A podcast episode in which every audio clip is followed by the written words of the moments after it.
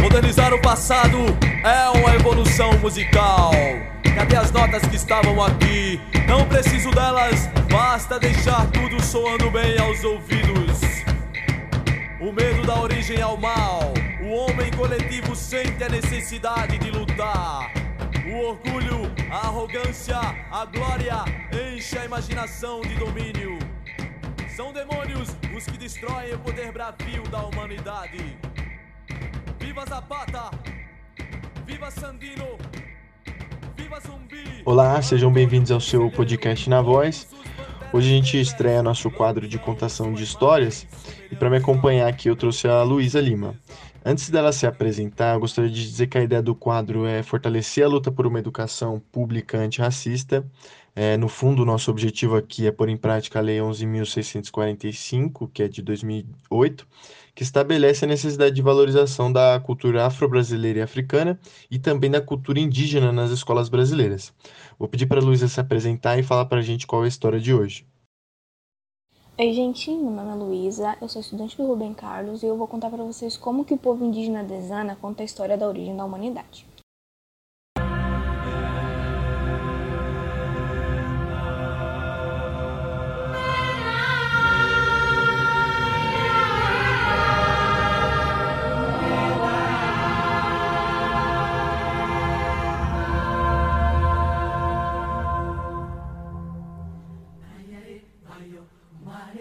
vaya, meyo huaya, meyo huaya, mehoya, mena. Llore, llore, llore, mena, llore, mena, mena, llorega, huya, yakoba, mena, llorega, huya, yakoba, sayare, payo, marere, vaya, meyo huaya, meyo huaya, mehoya, No princípio, o mundo não existia. Havia apenas escuridão e as trevas reinavam sobre o vazio. Quando surge uma mulher, seu nome é Yababuró, a avó do mundo. Ela surgiu a partir de seis itens misteriosos: um banco de quartzo, uma cuia de padu, uma cuia de farinha de tapioca, um suporte para cada cuia e uma forquilha para apoiar o seu cigarro. Em seu quarto de quartzo branco, ela ficou pensando: como deveria ser o mundo? Enquanto Iabá pensava, um balão surgiu e envolveu toda a escuridão. O balão é o mundo e ela o chamou de Maloca do Universo. Com o Ipadu, Iabá gerou cinco homens trovões. Os trovões deveriam criar a futura humanidade. Eles concordaram, mas nada fizeram. Eles nem se lembraram do que a avó do mundo tinha pedido. Os trovões não souberam criar uma futura humanidade. Então, a avó do mundo criou o bisneto do mundo, Yebaguamo, para fazer esse trabalho, e depois o seu irmão, o Mukomasu Boreka. Os dois irmãos e o terceiro trovão saíram para criar a futura humanidade, e para isso levaram todas as riquezas que possuíam. O terceiro trovão se transformou em uma cobra grande e desceu até o fundo de um enorme lago, chamado Lago de Leite.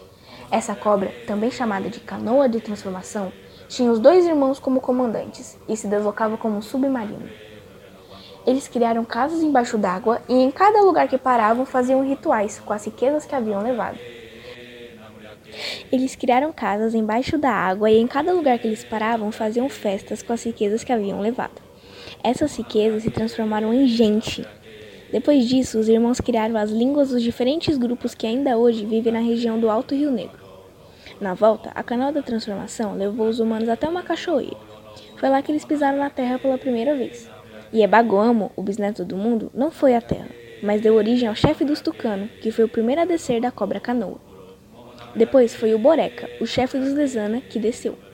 O terceiro foi o chefe dos Piratapuia. O quarto, o chefe dos Siriano. O quinto foi o chefe dos Baniwa e o sexto a sair foi o chefe dos Mako. O bisneto do mundo deu a todos eles alguns objetos e o poder de serem tranquilos, e de fazerem grandes festas e de conviverem bem com muita gente. O sétimo a sair foi o homem branco que tinha uma espingarda na mão. E Ebagoamo não lhe deu bens, mas disse que ele seria uma pessoa sem medo, que faria guerra para roubar a riqueza dos outros. O oitavo a sair foi o padre, com o livro na mão. O bisneto do mundo mandou que ele ficasse junto com o branco. A canoa da transformação, que era o terceiro trovão, por sua vez, baixou novamente, e o bisneto do mundo baixou com ela, até o lago de leite.